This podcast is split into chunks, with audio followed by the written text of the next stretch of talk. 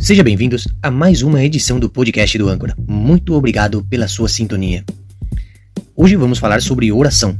O tema de hoje é: Você provavelmente tem a resposta a uma oração em suas mãos. Hoje eu vou falar sobre oração, a oração eficaz. Você já pensou que provavelmente teria a resposta à oração de alguém em suas mãos? Uma oração eficaz, sim.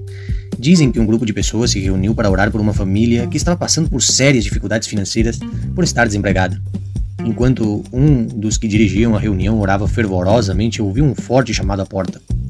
Ao abri-lo, viram que o chamador era o filho de um dos fazendeiros da região.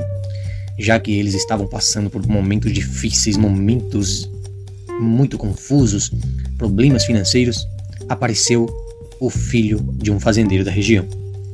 O que é oferecido? Eles perguntaram. Papai não pode vir. Então eu levei suas orações no carro. Ele atendeu. Que queres dizer? Trouxe as orações do papai porque ele está doente. Por favor, venha me ajudar. Quando chegaram ao carro, descobriram que as orações do papai, entre aspas, consistiam em batatas, farinha, aveia, maçã, geleia e roupas. Essa reunião terminou mais cedo do que eles pensavam porque todos os presentes viram que a oração eficaz é o amor cristão. A resposta pode estar em suas mãos. Assim como aconteceu com essa família que estava passando por momentos difíceis, apareceu alguém suprindo essas necessidades. E a resposta pode estar em suas mãos. Ele pediu uma oração a seu pai que estava doente. Sem dúvida, Deus responde a nossas orações de muitas maneiras, de maneiras até mesmo impensáveis. Porém, também é bom lembrar que fazemos parte do seu trabalho e podemos fazer muito pelo próximo.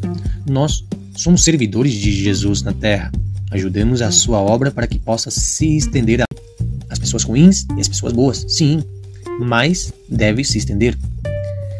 Você não pode economizar palavras para pregar o evangelho. Você não pode economizar palavras para oração. Você não pode fazer isso, porque essa é a tarefa que Deus nos desempenhou para poder fazer. Essa é a nossa função. Em Lucas 6,38 diz assim: Dê e você receberá. O que eles dão aos outros será devolvido a eles na íntegra, exprimido, sacudido para dar lugar a mais, transbordando e derramando em seu colo. A quantia que eles darão determinará a quantia que receberão em troca. Lucas 6,38. Muito ou pouco. Você já pensou o que pode ser a resposta a alguma oração de alguém? Talvez você não tenha a possibilidade de doar muitas coisas. Muitas vezes podemos compartilhar o pouco que é que nós temos. É muito para uma pessoa necessitada. Sim, existem muitas pessoas necessitadas que o que você tem pode ser de muita bênção para a vida dessa pessoa. Não se preocupe com a quantidade. O importante é ter um coração disposto e estar atento à voz de Deus. Ele é quem se encarregará de multiplicar o que damos e prover o que mais nós precisamos.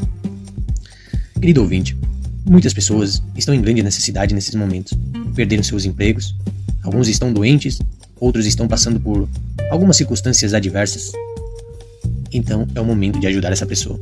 Se você pode ajudar alguém, não duvide e permite que Deus o use como um instrumento na mão dele.